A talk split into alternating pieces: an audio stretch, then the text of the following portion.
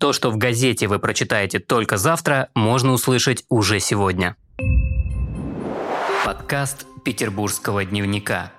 Подарок для президента. В день рождения президента страны представительница книги рекордов Гиннесса петербургская художница-монументалист Валерия Лошак сделала необычный подарок Владимиру Путину. Кстати, история валенок и президента на самом деле связана. Сама Валерия говорит, что несколько раз подавала заявку на регистрацию своего известного валенка, который находится в деревне Верхней Мандроги. И составители книги рекордов Гиннесса отказывались, считая, что валенок – это просто шерстяной носок. Что называется, не разобрались в терминологии. Все изменилось после того, как художница приложила фотографию, на которой Владимир Путин запечатлен в тулупе и валенках. После этого сомнения у международной комиссии исчезли, и рекорд был зафиксирован. Сейчас огромный валенок находится в мастерской художницы в Петербурге. После завершения всех работ она намерена направить его в Москву. Дальше дело за администрацией президента.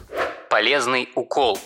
Вакцина от коронавируса поступила и в Петербург. В среду от этой инфекции привили сразу 27 петербургских медицинских работников, которым предстоит работа в так называемой красной зоне. Вакцину получили сотрудники больницы. Как сказала врач-трансфузиолог Елизавета Лазарева в интервью Петербургскому дневнику, привиться лучше, чем болеть. А последствий вакцинации она не боится, потому что доверяет российской науке и медицине. Кроме того, московский опыт применения вакцины показывает, что переносится она хорошо. Стойкий иммунитет вырабатывается уже через две недели после вакцинации. Впрочем, перед прививкой у каждого берут тесты на наличие или отсутствие антител COVID-19.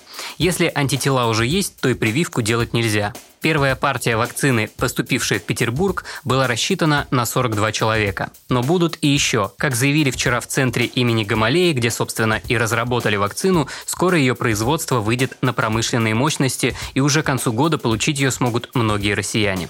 Не попасть на каблук. Депутат Государственной Думы, бывший главный санитарный врач России Геннадий Онищенко призвал женщин не носить туфли на высоких каблуках, особенно ради не стоящих того мужчин. По его словам, такая обувь может негативно сказаться на состоянии здоровья прекрасной половины человечества. Геннадий Онищенко заявил, цитирую, Бросьте носить туфли на каблуках, женщины, умоляю вас. Мужчины не стоят того, чтобы вы ходили на этих ходулях по 12 сантиметров. Это урон вашему здоровью, поверьте мне. Кстати, о вреде ношения туфель на высоких каблуках ранее заявляли исследователи из разных стран, в частности, из Британской ассоциации хиропрактиков. По их мнению, такая обувь может привести к ряду болезней спины, а также испортить осанку. Помимо туфель на высоких каблуках, эксперты советуют не носить узкие джинсы, пальто с большими капюшонами и крупные сумки на ремне. Если у вас есть история, которой вы бы хотели поделиться с петербургским дневником, то пишите в наши соцсети во Вконтакте и Телеграме. На этом все. Вы слушали ПДКаст. Подкаст Петербургского дневника.